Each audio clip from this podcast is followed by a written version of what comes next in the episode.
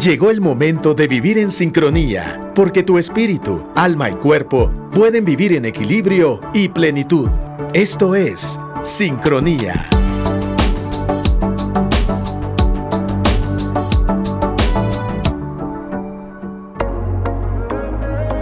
Esto es Sincronía en el 100.9 actitud.fm como cada semana acompañándote con temas que tienen que ver con caminar hacia la madurez eh, emocional. Mi nombre es Mari Sánchez, hoy compartiendo cabina con Maya Alonso aquí en vivo y a todo color esta semana, pelo rojo, labio colorado. no están así, no, Pero te tengo aquí enfrente, en vivo y a todo color. Sí, qué alegría, qué alegría poder estar en vivo contigo, Madis, con el equipo de Radioactitud y con la audiencia de Actitud 100.9. Para los que extrañan a Marito en Buenos Días, Guate, ahí está en control. Aquí está Marito. Oigan, que Marito de los más queridos de mi corazón, la verdad. Queridísimo, queridísimo. Bueno, este, para nosotros es un gusto acompañarte como cada semana en este espacio, en este programa, que tiene una intención muy clara, Maya, y es que caminemos eh, con trabajo, con esfuerzo, cada quien en sus propios procesos, creo yo, en, una vida emocional madura, eh, en bienestar completa y, y, saludable. Y eso muchas veces es un proceso. A nosotros, algunas personas nos cuesta más un tema, otras otro, pero todos vamos en nuestro propio, en nuestro propio camino personal. Pero también un camino muy colectivo que es el reino de, el reino de los cielos. Y creo que una de las eh, experiencias, creo yo, muy bonitas que vive el reino son los congresos de su iglesia local. Pero especialmente este congreso, creo yo, ensancha. Cada año trae Maya un, despertar, creo en el liderazgo, un afinamiento, un llenado de fuerzas que, nos permite seguir avanzando. Y este año, Casa de Dios presenta en Sancha 2021 Congreso de Liderazgo Misión Futuro, que habla de una historia muy, muy peculiar y vamos a hablar de qué cosas pudieron haber sucedido en esta dinámica familiar y generacional para que haya pasado eh, algo como lo que, lo que vamos a explicar, pero Ahí estaba Josué peleando sus batallas, conquistando, y de pronto hay un versículo que parece que parece un silencio en esta historia después de tanta guerra, tanta batalla. Eh, Josué, yo y mi casa serviremos a Jehová y, y muy emocionado. Pero de pronto está esta cita maya que dice, y hubo una generación que se levantó y no conocía a Dios ni lo que Dios había hecho con ellos, ni recordaba, dice otra versión, lo que Dios había hecho con ellos.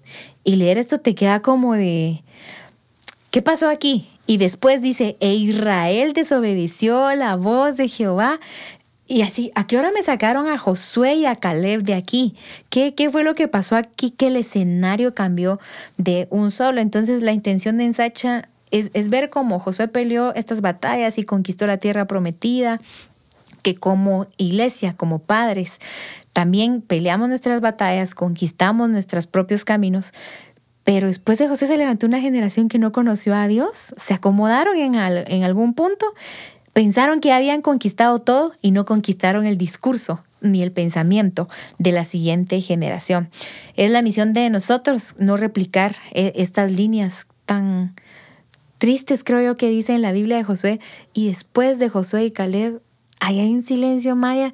Así que una gran introducción, perdón que haya ocupado tanto tiempo para explicar la, el sentir o el espíritu de ensancha, pero hablar cómo es posible que después de alguien tan consagrado, tan entregado, tan lleno de victorias, eh, ¿Qué cosas pueden pasar en la dinámica familiar, en la vida emocional, para que haya un desapego tan profundo a lo que le dio valor y sentido a la vida de Josué y? Claro que sí, y por eso me gusta mucho el nombre de Ensancha Misión Futuro, porque la misión siempre va a apuntar ahí. Eh, la misión nunca apunta al pasado, la misión nunca apunta, eh, si bien se puede apoyar en la revisión, la visión siempre va aquí ahora y hacia adelante, aquí ahora y hacia adelante. ¿Qué pasó, Madis, con esa generación? Bueno, Habrá que considerar varios aspectos. El primero es que Dios sí les había dicho, y les había dicho, está en el libro de Deuteronomio, Dios no solo nos da los mandamientos, sino que les dice qué espera que, hagamos con ellos y para qué son. Y Dios sí les había dicho, oye Israel, Jehová nuestro Dios, Jehová uno es, amarás a Jehová tu Dios de todo tu corazón, de toda tu alma y con todas tus fuerzas. Y estas palabras que ya yo te mando hoy estarán sobre tu corazón y las repetirás a tus hijos y hablarás de ellas estando en tu casa y andando por el camino y al acostarte y cuando te levantes y las atarás como una señal en tu mano y estarán como frontales entre tus ojos. Y yo creo que no podemos trasladarle a nuestros hijos efectivamente ni a una siguiente generación la palabra de Dios que no está en nuestro corazón porque solo eso trasciende, solo eso hace el legado, eh, solo eso cuestiona el discurso frente a la hipocresía, frente a una vida de apariencia. Entonces, lo primero que Dios dice, estas palabras las tienes que tener en tu corazón y te vas a acercar a tus hijos de corazón a corazón. ¿A través de qué? De la narrativa, del discurso de los que tú intencionalmente y frecuentemente les hables de mí. Y saben que yo creo que como sociedad y como familias, porque Dios en toda la Biblia lo que Él hace, Él bendice y Él regula y Él instituyó esas familias como, como pequeños equipos eh, depositarios de su amor y de su propósito.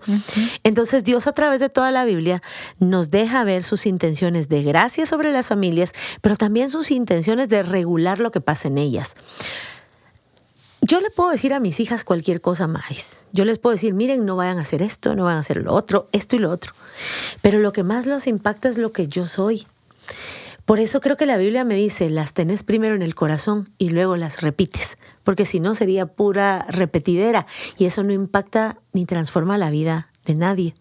Pero sí creo que tiene que ver con la intencionalidad, con la narrativa, con esa narrativa que sustenta nuestra historia, nuestra convicción, que sepan quién es el Dios nuestro, que sepan qué es lo que ha hecho por nosotros, que sepan, que sepan de la iglesia, que sepan eh, de cuánto nos costó ser una iglesia local establecida en Guatemala o en cualquier país de Latinoamérica, para empezar a que se sientan parte de esta historia del Evangelio. Y mm, eh, hablabas algo muy bonito del, del, actuar y el decir, porque a veces decimos, el ejemplo es suficiente o predicar no es necesario cuando tu vida en testimonio. Y la verdad es que la Biblia jamás dice eso. Las dos son equipo. Se vive y se predica.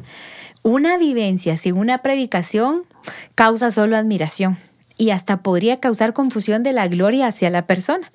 Pero un estilo de vida con un discurso que dice, se lo debo a Dios, lo hice por Dios, Dios me intervino, Dios me habló, este, podrías hacer esto o corregir a otra persona. Es decir, el actuar y el discurso van de la mano, una no anula a la otra, ni, se, ni siquiera hay como, prefiero esta o prefiero la otra. Como Jesús. Como Jesús. El actuar y el discurso, el, el grandes discursos, sí. vida la vida que tú y yo no podemos vivir. Que la, modelo. Mira, y es que es, hay una frase que dicen a veces como de vivir y si es necesario predicar. ¿O cómo es esta? Eh, sí, algo así de, como que... Yo no predico, solo... ¿Te recordás? Es que era como... Es algo así como que el... Que vive, habla con tus hechos y si es necesario, predica. Pues sí va a ser necesario predicar. Y las dos, o sea, habla con tus hechos y también predica. Las dos cosas hablan. Eh, obviamente lo que tú decías de la, de la congruencia, pero una, una no quita a la otra. Pero hoy quisiera, Maya, que al rezar de esta canción platiquemos entonces qué cosas pueden haber en las conductas de los padres que provocan que los hijos de la siguiente generación de pronto digan, ¿quién es Dios? ¿Y él quién es? Pues, o sea, sí, el de que mis papás hablan y hablaron, por Dios sé que mi papá tiene esta empresa, por Dios sé que mi papá conoció a mi mamá, por Dios sé que ellos sanaron de un cáncer, por Dios sé que han consagrado toda la, su vida a esto de la iglesia. Pero yo no conozco a Dios.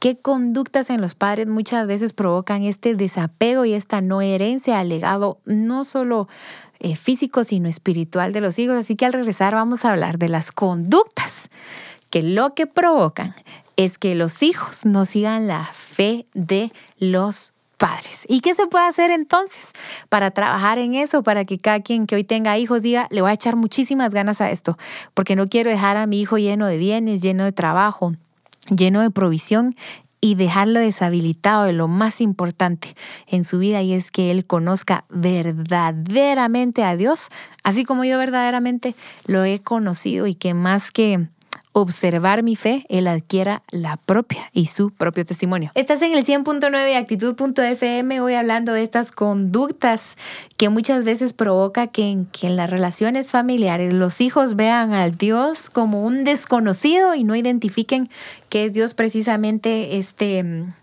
esta vitalidad en, sus padres. Y antes de, pasar a esto, Maya, solo recordarles que en Sancha es del 10 al 12 de junio y que el 10 de mayo es la última fecha para reservar su lugar a un precio especial. ¿Cuál es la razón? Hay dos ediciones. Una presencial, el Congreso presencial tiene un aforo muy reducido. Así que por esa razón, reserva ya tu espacio porque vas a estar con todos los protocolos de bioseguridad. Y el que es en línea en ensancha.org, también puedes participar de él en cualquier eh, país, será pues eh, en línea. Y no quisiéramos que te quedes eh, fuera, pero sabemos que cada lugar de cada persona va a estar reservado para, para tener con seguridad tu lugar en ese aforo tan, tan reducido. Además, te recuerdo el sería Maya Mission Pack, o sí, ¿verdad? Mission Pack. Mission Pack. Y es para grupos, para alguien que tiene un discipulado o un grupo, si tú tienes 10 entradas, te regalan dos para bendecir a, alguien. Así que cuádrate con otras 10 personas. Qué alegre suena el Mission Pack. Ah, ya quisiera. Eso sí, dos sentados aquí, dos allá. Pero, pero con el corazón unido. bueno, este, Maya, entonces, ¿Qué, puede provocar que una generación nueva se levante y diga, ¿quién mm. es Dios? Bueno, en primer lugar, la ausencia de vínculo real, Sabes que la Biblia no dice que la sangre es el vínculo perfecto y que como somos padres e hijos ya la hicimos. La Biblia dice que el amor es el vínculo perfecto. Yo creo que una de las cosas más importantes, si algo nos revela de Dios, si algo nos lleva a Dios, es el amor, el sentirnos amados. Pero en ese amor completo que Dios nos, nos eh, muestra en la Biblia, un vínculo de padres a hijos que son, que empieza la relación así, asimétrica, de cuidadores a cuidados, de proveedores a provistos, em, de responsables de aquellos que, que están en nuestras manos, que Dios nos confía por un tiempo, que no son nuestros y que debemos llevar delante de Dios. Así que padres eh, y madres, obviamente, intencionalmente, construyendo un vínculo de amor, un vínculo de amor que lleva límites, em, un vínculo de amor que provee, un vínculo de amor que los llena de aprendizajes. Y que no hay, yo creo que no hay nada más importante que los padres podamos darle a los hijos que el conocimiento de Dios. Pero no puede ser de influencia en la vida de tus hijos si eres ausente. No puede ser de influencia en la vida de tus hijos si no tienes una postura, si no tomas una opinión de algo y la trasladas y la sabes argumentar. Necesitamos estar listos para responder las preguntas de los niños, como cuando me preguntaban por qué tengo que hacer caligrafía. ¿Por qué? Quiero saber. Para mí esta actividad no tiene sentido. Pero entonces digo, bueno, mi amor, te voy a contar qué es lo que la caligrafía hace en tu cerebro. Es que se espera que los padres tengamos un conocimiento que los niños todavía no. Y luego entender que los vamos formando para la autonomía, para poder presentarlos delante de Dios y que cuando les toque elegir, como Dios le dice a Josué, ahora la cosa es contigo. ¿Qué vas a hacer tú? Entonces que ellos elijan al Dios de su salvación. Y cómo me gusta la referencia de la Biblia, ese Dios no es porque sea el Dios de tus padres, pero el hecho que fuera el Dios de tus padres lo hizo que eligieras. Y por eso los patriarcas dicen el Dios de Abraham, Isaac y Jacob. Esa sería la primera. Ya, y sabes que muchas veces este, este vínculo que no es real, que ahí vivimos todos juntos, pero no implicados. Vivimos bajo el mismo techo, pero no tenemos interés real en qué nos sucede. Y no es por mala onda. A veces hay hábitos, Maya, que se han generado en esta cultura del hiperrespeto. Del rótulo del adolescente de no te metas a mi cuarto, del niño tiene su espacio, del no te voy a invadir. Mm que creo que antes era menos, que son conductas más, entre comillas, modernas, voy a decir. Cuestionables también, hasta qué punto. Entonces, la pregunta es, Maya, ¿cómo medir uno hasta dónde se involucra con sus hijos? ¿Dónde ya pasé esta línea? Estoy siendo annoying, e, es un papá estorboso, quizá muy preguntón, y hasta dónde tengo que entender que es natural que a mi hijo le pregunte, le, le molesten mis preguntas, pero que tengo derecho a preguntar y tengo derecho a recibir cuentas. ¿Cómo generar también una conversación real, una convivencia que no a la fuerza y a la cucharada tras cucharada le tenga que sacar yo las palabras? Porque el vínculo obviamente está en la experiencia, pero si mi única experiencia es ver películas y series juntos, no hay, no hay experiencia. En realidad, mucho del vínculo y en talleres de comunicación lo hemos visto, Madis, que cómo puedo evaluar rápidamente la mm, calidad de relación que puedo tener con alguien el de los primeros indicadores, la calidad y cantidad de conversación y diálogo. ¿Saben qué es lo que nos pasa padres y madres de familia? Que queremos platicar con ellos cuando son adolescentes. Ya. No, platica uno con ellos desde el vientre. Cuando uno, a ver, en el caso de las mujeres, yo estoy embarazada y yo me recuerdo cuando tuve mi primera hija, hace 25 años, yo ponía mis manos sobre mi pancita y yo le decía, amarás al Señor tu Dios con todo tu corazón, con toda tu alma, con toda tu mente, con todas tus fuerzas y todo muy bonito cuando es orar en la pancita, sí, pero cuando esos bebés nacen, hay que seguir hablando con ellos. Que tus hijos aprendan a orar antes de hablar. ¿Cómo así? Asha, Jesús, poeto, poeto, poeto, Jesús. O sea, sí necesitamos. Nuestro problema es que queremos que los adolescentes hablen cuando pasamos de pronto ignorándolos toda la infancia y fuimos nosotros los que primero no quisimos hablar con ellos. No, esa, esa capacidad y naturalidad dialogal. Es desde el principio, desde tolerar ahí y estar para ellos las 20 veces que te preguntan la misma cosa cuando tienen 4 o 5 años. Y aprovechar cada momento, como dice Deuteronomio, cuando vamos a ponerlo en nuestro tiempo, cuando vayan al súper, cuando vayan en el carro, cuando necesitamos abrir los espacios y tomar ocasión para dialogar con ellos de todo y en especial de Dios. Ahora, el entretenimiento ahora mucho gira alrededor de la pantalla, pequeña o grande, o hiper pequeña sería ahora también, ¿verdad? Eh, ¿Cómo Maya un padre puede generar estos espacios que yo me recuerdo cuando era hija y me molestaba que mi mamá me apagara la tele, fíjate cómo, pero era para jugar, para cocinar, para salir de, de, viaje. ¿Qué esfuerzo tiene que hacer un papá para superar la incomodidad del, ¿por qué me apagas la tele? Porque a veces los berrinches generan incomodidad en la vida de los papás, que ellos probablemente estén, ay, sí, mejor no le genero incomodidad y viajemos, pero cada quien viendo su pantalla, eh, estemos juntos, pero cada quien en su mini mundo. El amor requiere esfuerzo y el amor requiere trabajo y la formación de un hijo Claro que requiere intención, trabajo, esfuerzo, hasta desgaste. ¿Cómo no desistas? Porque sabes lo que quieres formar, porque sabes la importancia de eso, tú sabes. Hoy por hoy creo que, es, que vale la pena ubicarnos en que la pantalla es parte de nuestra vida, pero no se reduce nuestra vida a la pantalla. Ahora en tiempos de pantalla, yo he sido mucho más intencional en buscar lugares de naturaleza para que tengan esa vivencia. ¿Por qué? Porque quiero que mis hijas tengan una vivencia plena y completa. No excluyo la pantalla, no me peleo con ella. De hecho, abrí Instagram para estar a tono con ellas. Ahora pues ya, ya Instagram, miren, abrí TikTok, pero es un chiste porque creo que tengo subido solo como dos. La que es TikTokera es Madis en realidad. Bailo toda la vida, no es cierto.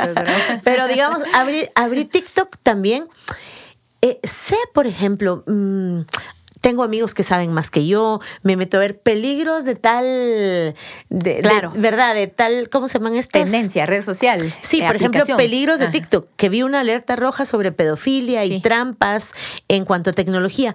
Por ah. favor, métete a investigar eso. ¿Sabes qué? Hablé con una persona que mm, a, a los 10 años eh, eh, la, la, personita había empezado a ver pornografía. ¿Y cómo fue el tema? Y rastreando que TikTok le llevó a un link que no sé qué y, que, y que, no sé qué. Diez años, Maya. Pero entonces el padre sí tiene que estar atento y no delegarle todo el entretenimiento, la distracción, la información al dispositivo. Es que eso no se puede delegar a una cosa. Imagínense la figura tan horrible. Le entrego mis hijos a una cosa, que no solo es cosa, sino que tiene eh, una cantidad de contenido, sin filtro.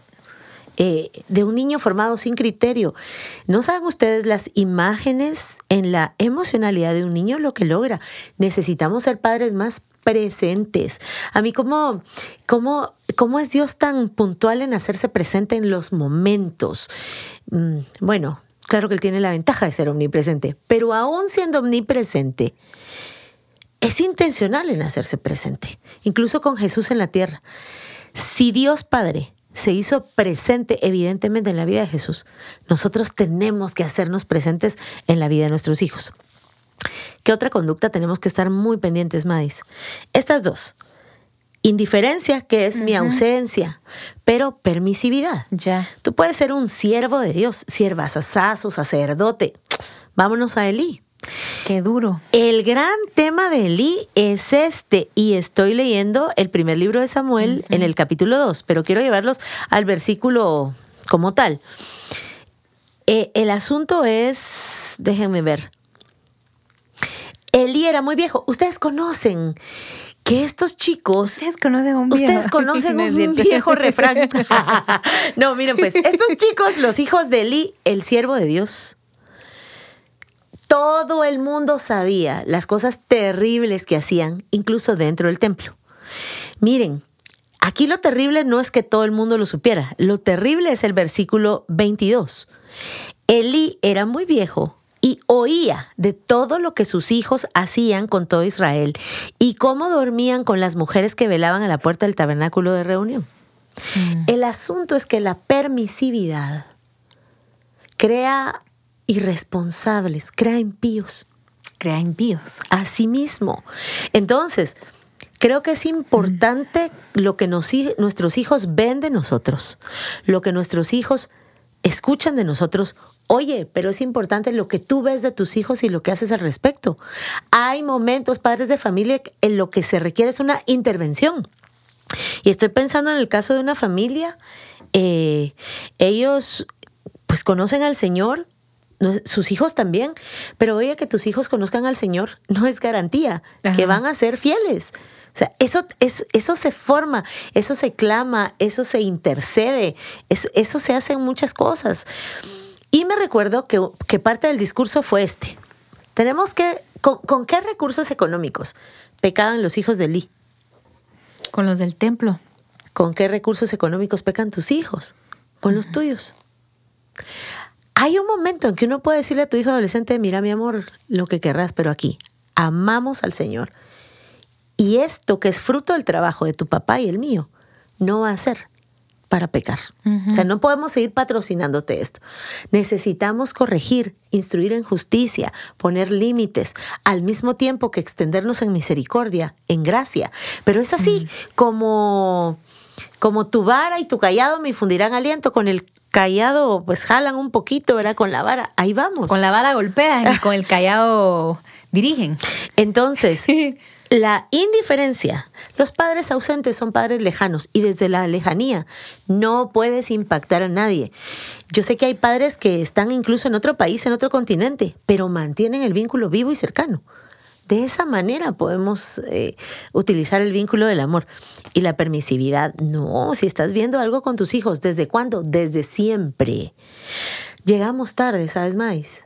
Llegamos tarde a apagar fuegos. No, desde antes.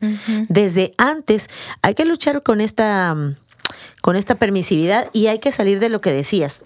Ay, no, es que mis muchachitos se van a traumar, es que no, que se van a decir. No, hay que pedirle a Dios mucha sabiduría, porque creo que a veces tenemos mal repartida la tolerancia, tenemos mal repartida o mal comprendida, mal comprendido los límites. Hay que pedirle a Dios sabiduría. Bueno, el tiempo se nos agotó, pero queremos invitarte a Ensancha 21, Misión Futuro, y la intención de esta ensancha es voltear a ver a las nuevas generaciones yo no tengo hijos, por ejemplo, pero estoy acompañada de amigos más pequeños, puedo decir que yo, a quienes podemos compartirles con mucho amor lo que Dios ha hecho en nosotros y por nosotros y que este mensaje eh, se siga compartiendo por evangelismo, pero también por herencia. Mm. porque es lo más hermoso que podemos dejarle a otros. Eh, ¿Cómo puedes inscribirte? Ve a ensancha.org. Recuerda que está el Congreso Presencial del 10 al 12 de junio y la em, experiencia en línea, las conexiones en línea. Ve a ensancha.org, ahí están los dos precios y recuerda que desde el 10 de mayo hay un cambio, así que eh, aprovecha este fin de semana para hacer esta reserva. Gracias por esta sincronía, Maya, y ahí estamos en otras ediciones. Nos vemos en Ensancha. Sí, Acá los esperamos y si no presencial, pues se conecten. Eh, nos conectamos ahí y estamos presentes desde cualquier parte del mundo. Esto fue Sincronía, hasta pronto. Esto fue Sincronía, desarrollando tu vida emocional. Si quieres escuchar nuevamente este episodio o compartirlo, visita actitud.fm.